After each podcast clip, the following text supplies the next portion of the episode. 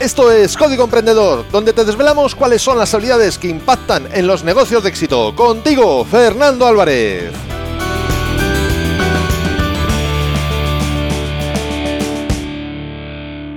Aquí estamos, un episodio más, una semana más, siempre desde la trinchera, desde donde los emprendedores producen resultados, desde donde tiene lugar la acción.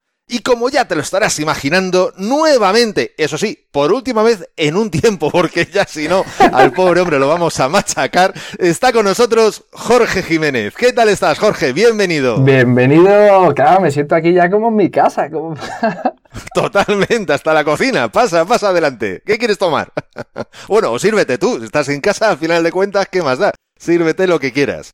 Y nada, como otras veces hemos ido comentando, estamos analizando todo lo que es el proceso de creación y establecimiento y funcionamiento y lanzamiento, como no, de un negocio.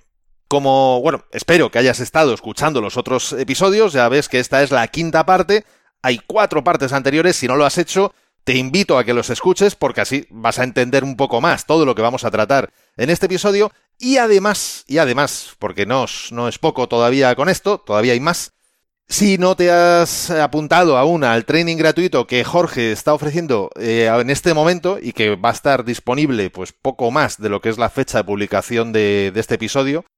Para el domingo, para este domingo, este domingo ya se cierran los vídeos. Pues calcula. Esto se va a publicar el día 1 y el día 7 se acaba. O sea que depende de cuando lo estés escuchando, corre. Corre a apuntarte. la dirección es desde la trinchera.com barra melones. Ahí te puedes inscribir gratuitamente en el training, en el que podrás comprobar, como ya hemos visto en la parte 2, 3 y 4 de esta entrevista, pues que en la lección 1 se hablaba de la viabilidad financiera, que en la lección 2 veíamos la definición de la propuesta de valor y además, por supuesto, todo esto, y además, bueno, ya digo la lección 3, que es visibilidad y conversión, y ahora indico que todo esto, por supuesto, no solo era contenido, sino que además también había forma. ¿Por qué? Porque tenías una serie de descargables que te insistimos en los diferentes episodios y hoy, como no podía ser de otra manera, y volvemos a insistir en que por favor te los bajes y que además de bajártelos, trabajes sobre ellos. ¿Por qué? Porque mm, puede ser interesante escuchar todo lo que dice Jorge, que a mí, por lo menos, me es, es interesante y de utilidad. Pero más interesante es escuchar lo que tiene que decir cada uno cuando hace los ejercicios. Exactamente. Sobre todo porque solamente el conocimiento, si me sigas escuchando tiempo, ya lo sabes que lo repito y lo repito no es suficiente. Hay que ponerlo en acción. acción. La acción provoca cambios. El conocimiento, pues es una cuestión de acumular. Es un síndrome de Diógenes interesante, pero no deja de ser un síndrome. Bueno, como decíamos, primero hemos visto la viabilidad financiera. Segundo, ya hemos definido una buena propuesta de valor para poder ofrecer a nuestros potenciales clientes. Y tercero, bueno, pues ya que tenemos la capacidad financiera para llevarlo a cabo y tenemos definido un producto o servicio, pues tenemos que hacerlo visible y convertir, es decir, convertir a personas que nos conocen pero no han comprado en compradores de nuestro producto o servicio para que lógicamente se puedan beneficiar de eso que entendemos que es bueno. En este cuarto vídeo de tu training, que es en el que del que vamos a hablar hoy, Jorge, empiezas, eh, ya hemos tratado un pelín muy por encima en la primera parte de, estas cinco partes de entrevista, digamos, eh, tocas un poco lo que es tu vida pero me gustaría que, si no te importa, lo tocáramos ahora un poquito más, sobre todo con más profundidad. ¿Por qué? Porque me parece que es importante tomar conciencia que, bueno, pues eh, la vida que tú has tenido mm, seguramente es la vida de, por desgracia, bueno, pues eh, la infancia o la adolescencia en este caso de, de muchas personas, y digo por desgracia porque evidentemente yo creo, y estarás de acuerdo conmigo, que no es lo deseable, de hecho tú has provocado un cambio, pero muchas veces, mm, bueno, pues tampoco es la de todo el mundo. Y creo que es bueno conocer el de dónde venimos para también entender un poco el proceso que cada uno ha seguido y por qué cada uno luego pues está donde está o piensa como piensa o actúa como mm. actúa.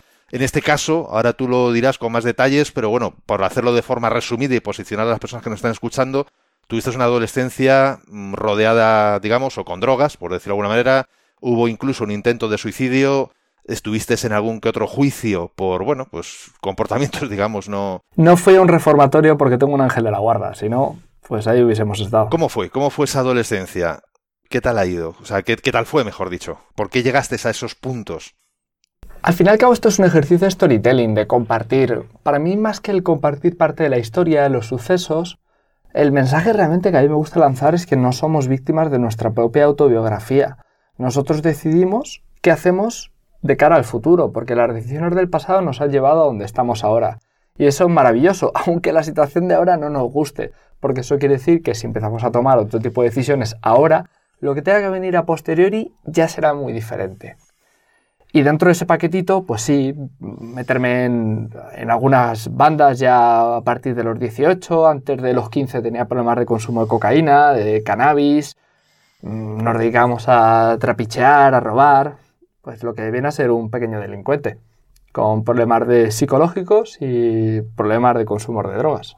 Pero hubo un momento, porque tú ahora, evidentemente, tu comportamiento ahora mismo, tu día a día, tu vida, no, no es esa.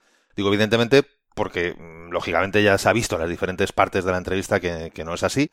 Hubo un momento de inflexión, hubo un momento en el que, bueno, algo ocurrió y tú decidiste ir en otra dirección. ¿Qué, pasó?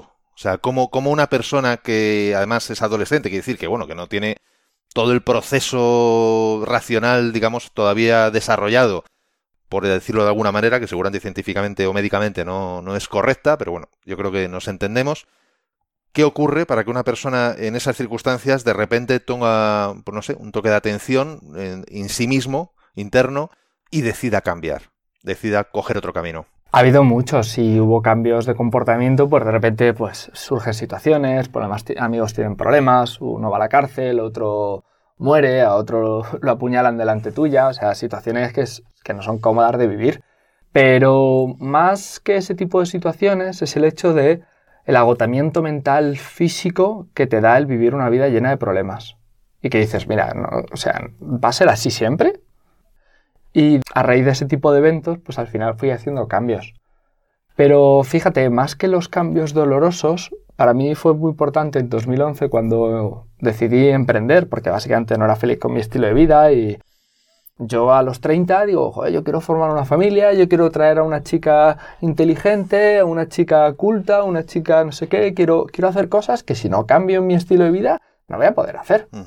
Y entonces fue uno de los motivos para emprender y, sí que hubo un día, que además lo tengo tatuado en el antebrazo, el 18 del 2 del 2011, que, que ese día me levanté y como siempre que pienso en eso me acuerdo de la película de entrevista con el vampiro cuando Brad Pitt habla de, cómo es la primera vez que, nace en, las sombras cuando, cuando Tom Cruise le convierte en vampiro. Y es que me levanté como con otra percepción del mundo y con ganas de hacer cambios. Y apunté una serie de reglas que quería que guiasen mi vida para que dejara atrás todas esas cadenas siempre de tener problemas y demás.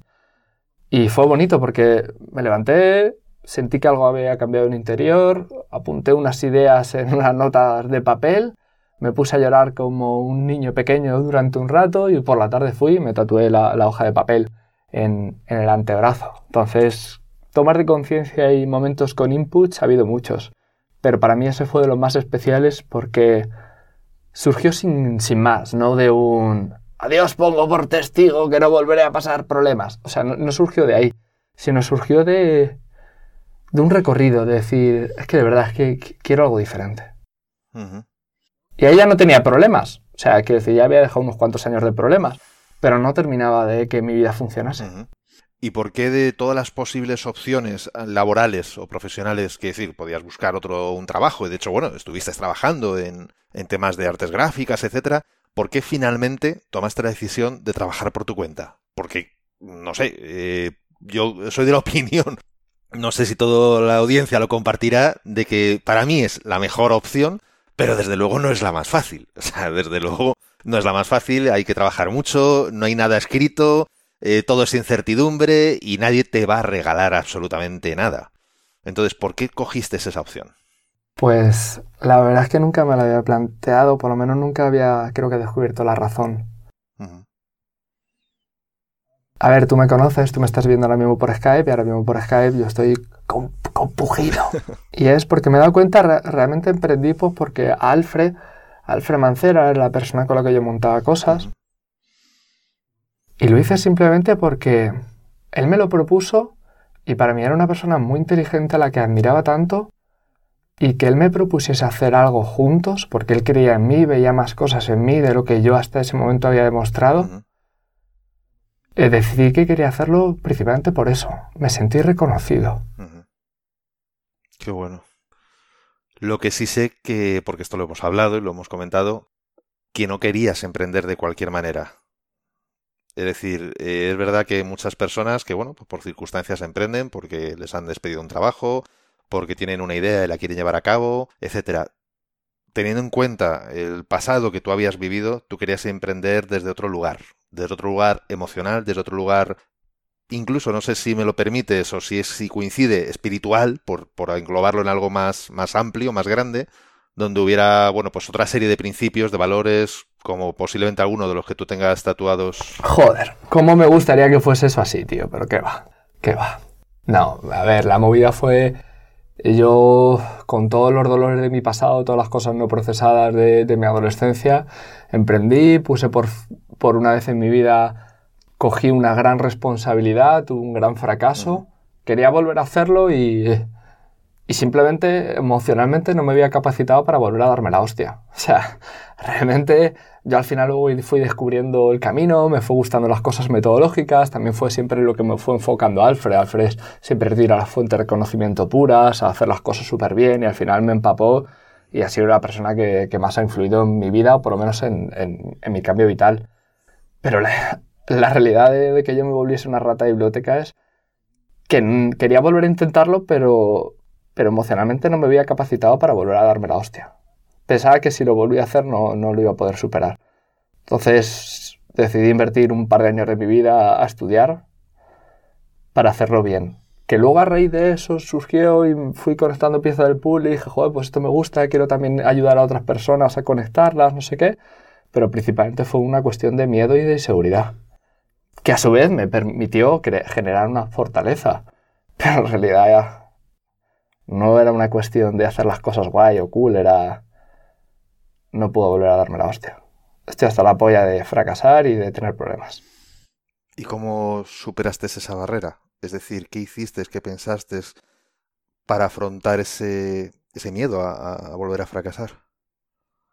Pues estudiar, leerme docenas, docenas de libros, gastarme todo el poco dinero que iba ganando en currillos puntuales, en, en cursos, en formación y, y, en fichar y decir, a ver, ¿quién ha inventado el marketing? A ver, ¿quién ha inventado, quién es el papá del management moderno? Pues voy a leerme todos sus libros, voy a subrayar, voy a pensar y a convertirme en una rata. Es que la mejor forma de definir era una rata de biblioteca.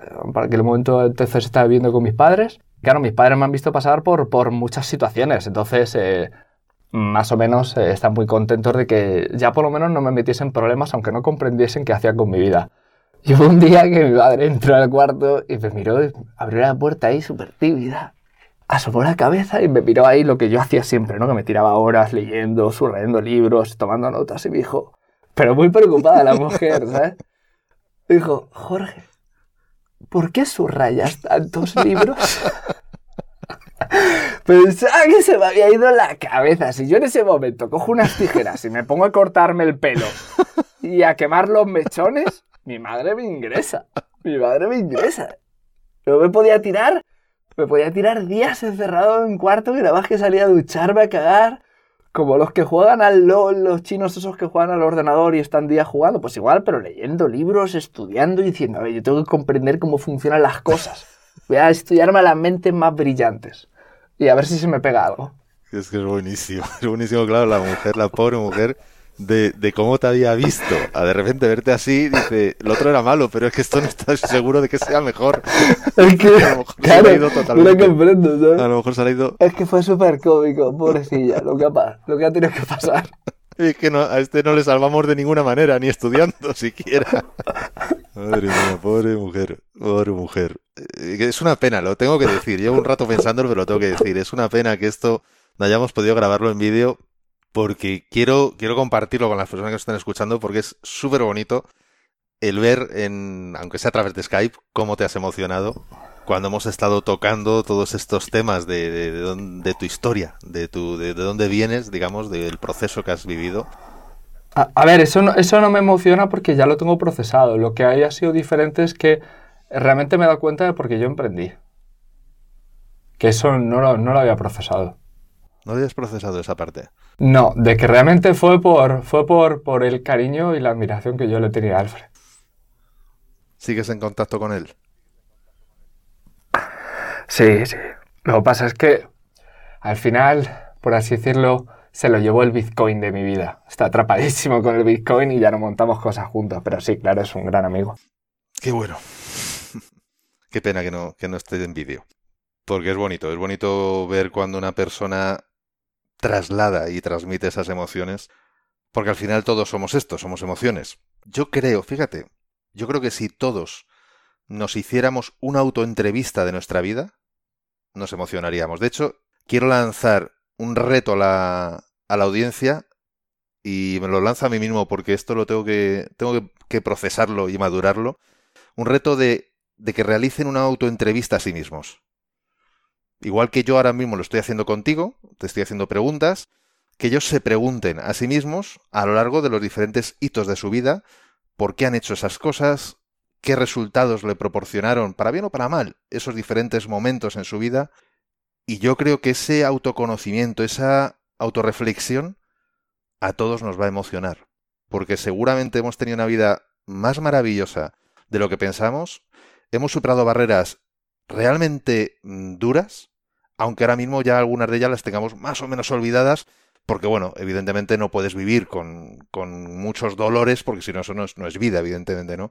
pero en cuanto lo repasemos, yo creo que vamos a tener una conciencia mayor de quién somos y, de nuestra historia. ¿Estás de acuerdo? Sí, sí, que además, si en el fondo, si en el fondo realmente lo que me pasa a mí, pues puede ser diferente en ciertos matices de lo que le pasa a otras personas, pero normalmente no emprendemos por dinero. A ver, emprendemos por dinero el que monta un bar. A ver, a no ser que sea un bar, un tío vocacional de siempre quería tener un bar. Pero en cuanto tú montas algo que realmente está un poco ligado a cosas que te gustan, podemos pensar que es por el dinero, pero lo hacemos realmente porque al final el trabajo, lo que es ganarnos dinero, pues lleva mucho tiempo en nuestra vida, a lo mejor se lleva un tercio, un cuarto del tiempo de nuestra vida, y joder, quiero hacerlo en algo que me guste, en algo que me haga sentir feliz o que por lo menos me ayude a conectarme con un poquito esa felicidad. Entonces, va de eso. Va de no, tira, de no marchitarnos y de no vivir atrapados por la tiranía de, los viernes. Que es vivo de viernes por la tarde a domingo. O sea, emprendemos para no estar así.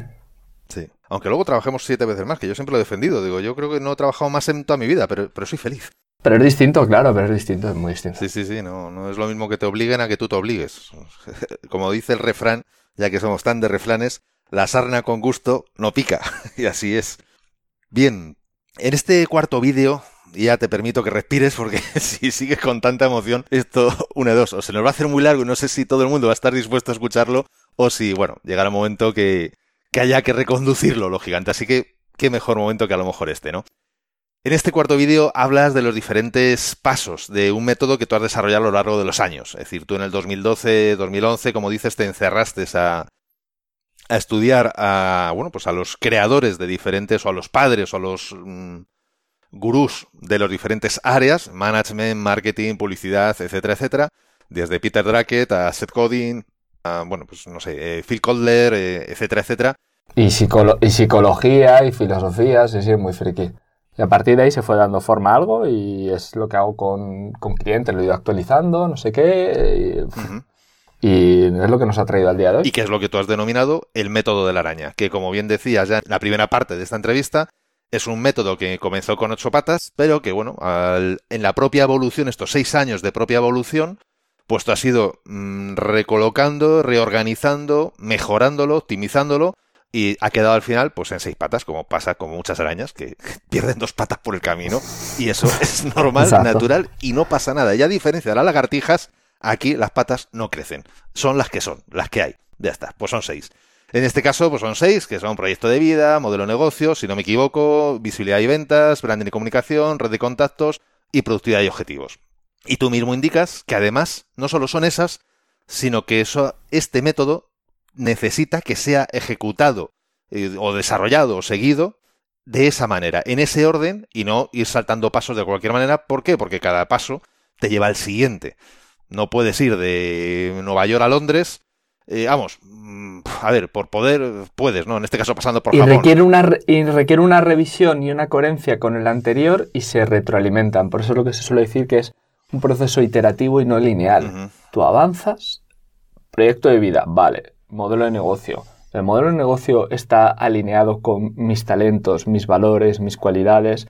Me va a llevar a un escenario en el que voy a sentirme a gusto, no sé qué, coherente, voy a estar con clientes que me gustan. Sí, venga, va, pa'lante. Ujú. Visibilidad y ventas. La estrategia de visibilidad y ventas está acorde a los clientes a los que voy a ayudar. Y así con todo. Así con todo. Lo que ocurre es que normalmente la gente se queda más atrapada en el 3 y 4 Ujú. En el 1, depende de los sectores, pueden llegar a estar más o menos trabajados, pero la parte que sí suele ser inexistente y causa de muerte súbita. Bueno, muerte súbita no, muerte súbita no porque es de golpe. La pata de modelo de negocio, propuesta de valor, esa es la que es crítica, crítica, crítica. También hay veces que es crítica la de proyecto de vida vinculándola con estrategias de visibilidad y ventas, porque nos planteamos una estrategia de visibilidad y ventas que está absolutamente alejada de lo que son nuestras habilidades. Entonces, o nos ponemos las pilas para desarrollar unas habilidades, obtener una serie de conocimientos y experiencias para poder ejecutar un, plan de ese tipo, o a lo mejor tenemos que buscar algo un poquito más simple o más alineado con, oye, con cómo funcionamos nosotros. Y mencionabas que la gente normalmente se queda más atrapada, entiendo que porque, bueno, pues que es más gustoso, digamos, el tercer y cuarto punto, que sería visibilidad y ventas y branding y comunicación. ¿Te referías a eso? Bueno, eso realmente es lo que hay más. Tú te vas a mirar training, movidas disponibles, cursos, no sé qué, y están más en eso que en hablarte de cómo se diseña un producto, un servicio o, o habi- o términos de viabilidad financiera y demás. Ujú. Está más en estrategias de visibilidad y venta, punto. Sí, es lo más visible, Y de lo que hay más oferta, digamos, y lo que más reluce, y todo lo que reluce, pues muchas veces atrae más, no necesariamente es lo, es lo mejor, porque como yo siempre he dicho, si la materia prima es mala, ya lo puedes decorar todo lo que quieras, que sigue siendo malo. Y aquí ocurre lo mismo, si el modelo de negocio no está alineado con tu proyecto de vida, pues tú no estarás feliz, no estarás bien, y si el modelo de negocio no es el adecuado, pues bueno, ya lo puedes hacer un packaging maravilloso que antes o después se abrirá el packaging y se darán cuenta de que lo que hay dentro no, no tiene el valor que tiene que tener. Y luego es curioso porque fíjate, ahí metes un elemento, el último, el sexto, que no es muy habitual, que es productividad y objetivos, que normalmente muchos de los training, por lo menos los que yo conozco, se quedan en, bueno, ya lo tienes todo montado, vale, suerte. y dices, ya, pero es que esto hay que Claro, pero todo esto hay que materializarlo en el día a día y luego hay que para mí entra dentro de ese concepto el concepto de delegación, el trabajar con páginas de freelance, y que todo, no todo lo tienes que hacer tú, en que tú solamente te debes de enfocar en tus actividades clave, que son actividades principalmente de venta y de ejecución de los servicios, venta, diseño, ejecución de los servicios, todas las cosas de soporte y accesorias te las pueden hacer otros. Claro, que es, es otro mundo, es otro mundo. Y una, una pregunta, ¿qué cosas van a lograr las personas que accedan a, o que utilicen, digamos, o que sigan este, este método, el método de la araña? ¿Qué tipo de, de cuestiones se logran? Bueno, ya no es el método, o sea, me refiero, vamos a, voy a lanzar ahora un programa porque es una forma también de hacer alumnos en otras partes del mundo y ahora mismo el tema de las mentorías, por, al ser de larga duración yo no puedo hacer más de 15 al año, es que es un disparate, luego ya no las disfruto. Entonces he abierto lo que es una formación online y toda la parte del training ha ido orientada a divulgar y por supuesto a comercializar este, entre, este, esta formación. Y mm, así, muy en resumen, pues la gente obtiene pensamiento estratégico, pueden validar su modelo de negocio y su propuesta de valor, diseñando además productos y servicios premium, lo que dijimos lo de los melones, productos que mínimo se tienen que vender a mil dólares eh, de ahí para arriba, que pueden ser premium porque son muy muy exclusivos o porque la forma de ejecutarlos permiten eh, maximizar la rentabilidad que le damos a nuestro tiempo. Con esto, al final lo que haces es lograr antes tus objetivos financieros y no nos quedamos solamente en el diseño del modelo de negocio, sino que a todo esto le damos la tangibilidad necesaria para lanzar el proyecto o reformularlo, que es todo lo relacionado con tu página web, con los textos de venta, con tu branding, establecer una estrategia de visibilidad acorde a tu modelo de negocio, a tus habilidades, potenciar tu valor y estatus y además vincular lo técnico que lleva a emprender con lo emocional sumado a unos grupos de mastermind que vamos a tener hasta prácticamente final de año. Cada 15 días, para poder tener ese espacio bidireccional de resolución de dudas tanto estratégicas como técnicas. ¿Y este método y el trabajo que tú estás desarrollando, eh, los diferentes negocios que has ido desarrollando a lo largo de todos estos años, ¿dónde te ha llevado? ¿Dónde está Jorge ahora? Porque claro, hemos contado de dónde vienes, pero yo necesito saber dónde está. Pues ahora mismo en un coworking en Alcorcón. y, frito por irme a vivir a Medellín, que es mi siguiente gran reto. O sea, que te vas a, a vivir a Colombia. ¿Por qué te vas a Colombia? Pues porque como he vivido un montón de cosas en mi vida, ahora mismo tengo la sensación de que en Europa eh, no tengo la capacidad de sorprenderme. Entonces, eh, el haber vivido tantas cosas me hacen algunas cosas parecer un, viejo joven. No parece que tengo 30 años, ¿o no? Mm, no. Entonces, necesito volver a, tener una serie de estímulos y Latinoamérica me atrae muchísimo. Es algo que llevo pensando años y Colombia es uno de los países más bonitos del mundo, aunque es un, el gran desconocido por el histórico que ha tenido de variedades. Y como puedo currar desde el Ordena, pues para adelante, ¿por qué no? Porque tú llevas trabajando por tu cuenta y viviendo por ti mismo, que decir, sin ayuda de nadie ni de ningún tipo, ¿durante cuántos años? Más o menos. Pues. A ver, hay que diferenciar malviviendo de viviendo. De hecho. Por eso he dicho viviendo por tu cuenta. ¿Viviendo? Sí, sí, sí, claro. viviendo, viviendo bien, 2016. O sea, tres años. El resto era tirando. Era, el resto era tirando. Porque había no tenía, tenía mucho tiempo dedicado al estudio y a la investigación y no podía atender tantos clientes. No, y porque es lógico, es decir, como tú bien me definías antes, durante seis años has estado mejorando el método. El método no era perfecto desde el primer día. Y que tampoco lo es ahora, quiero decir. Estoy seguro que el método lo vas a mejorar eh, día a día. ¿Por qué? Porque, bueno, siempre se está aprendiendo, siempre se está mejorando. Y si ya lo has hecho hasta ahora y tú eres de esa forma de ser, es así. De hecho, es más. Ha habido una persona que en uno de los episodios ha dejado un comentario en, en iBox y precisamente en la plataforma de iBox y precisamente ya desde aquí, aunque solo he respondido a él, lo dejo claro desde aquí. En ningún momento se ha dicho ni se ha interpretado, vamos, no, sé si se ha interpretado, pero desde luego no se ha dicho y no se ha querido dar a entender, y confírmamelo si estás de acuerdo, que entiendo que sí, porque de hecho yo te hice esta pregunta, de que este método no es que sea infalible para todo el mundo, ni siquiera que el emprendimiento es algo válido para todo el mundo, para nada. Es decir, este método es un método que tú has probado, que tú has seguido con un montón de clientes y que hasta ahora pues ha ido funcionando con los diferentes clientes que han puesto en práctica todos los puntos, todos los pasos del propio método. Que evidentemente cada circunstancia es un mundo, cada caso es un mundo, y una de las cosas que a mí personalmente me parecen muy importantes de cómo tú ejecutas este método es el hecho de que no es pan para todo el mundo da igual a lo que se dediquen y lo que quiera ofrecer, sino que evidentemente en función de lo que cada uno quiera ofrecer y a quién se lo quiera ofrecer, el método le permite que pueda ir adaptando por las diferentes tácticas, diferentes estrategias, etcétera. Eh, ya lo mencionaste en, creo que fue el episodio anterior, si no recuerdo mal, pues varios ejemplos de varias personas, eh, casos prácticos, casos de éxito, en los que evidentemente llevaron a cabo de estrategias de visibilidad y de producto totalmente distintas porque es que eran casos totalmente distintos. Lo único que te asegura el éxito, y, ponemos aquí un entrecomillado en mayúsculo, es validar hipótesis, es importantísimo, y que las estrategias que tú vas a implementar, hipotéticamente, por lo menos en la teoría, permitan una viabilidad económica y tú estés capacitado para ejecutarlas o tengas los recursos financieros para contratar a gente que te ayude a ejecutarlas.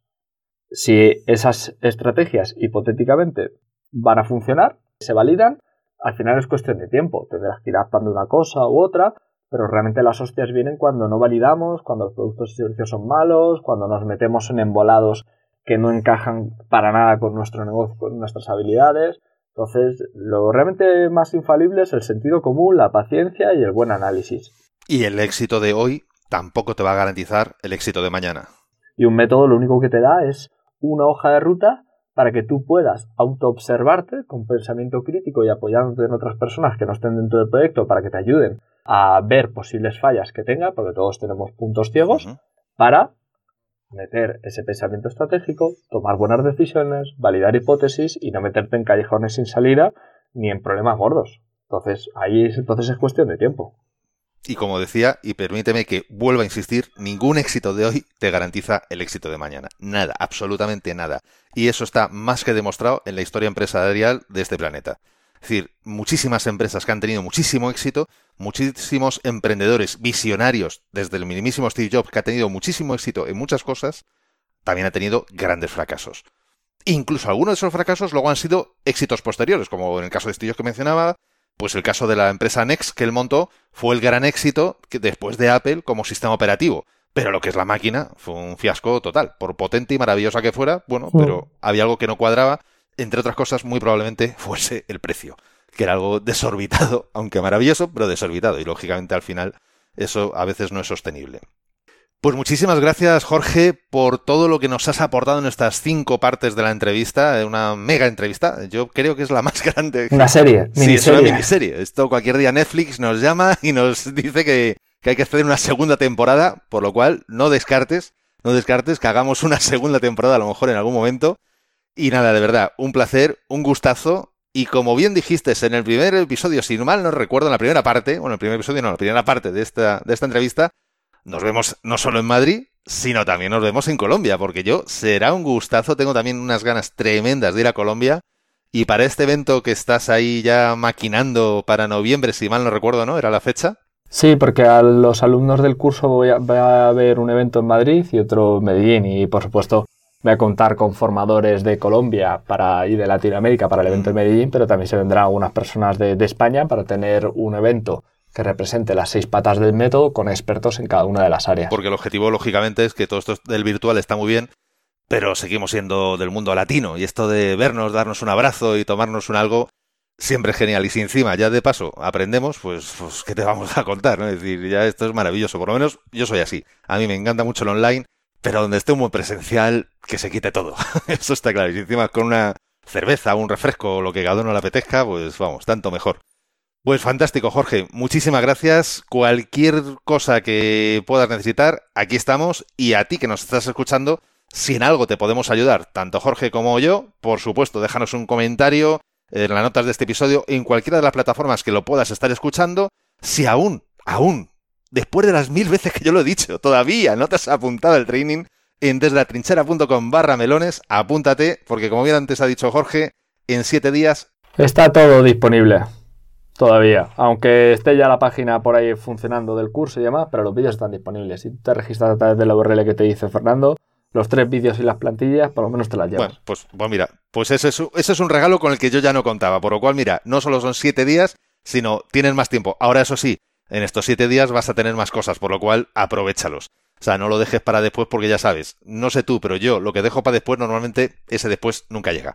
Y casi ocurre con todo, ya sean cursos, sean cosas que apunto favoritos para algún día echarlas un vistazo y jamás llega, etcétera, etcétera. Mi vida ha cambiado por las cosas que he hecho, nunca cambió por las cosas que dejé para después. Un abrazo, Jorge. Muchísimas gracias y te veo pues en otra aventura, ya sea en Madrid o en Colombia. Y a ti que nos estás escuchando, ya sabes, lo digo siempre, las cosas son para ponerte en acción porque el conocimiento no es suficiente. Y qué mejor para ponerte en acción que hacer este training, que apuntarte, bajarte los descargables y, por supuesto, dedicarle tiempo a reflexionar sobre tu propio negocio, ya sea que lo quieras crear o que lo tengas creado. Y ya lo sabes. El mejor momento para ponerte en acción fue ayer. El segundo mejor momento es ahora. Y esto ha sido todo por hoy. Nos escuchamos en el próximo episodio, donde aprenderemos más sobre las habilidades que impactan en tu negocio. Y acuérdate de disfrutar, a no ser que tengas otros planes. ¡Hasta pronto!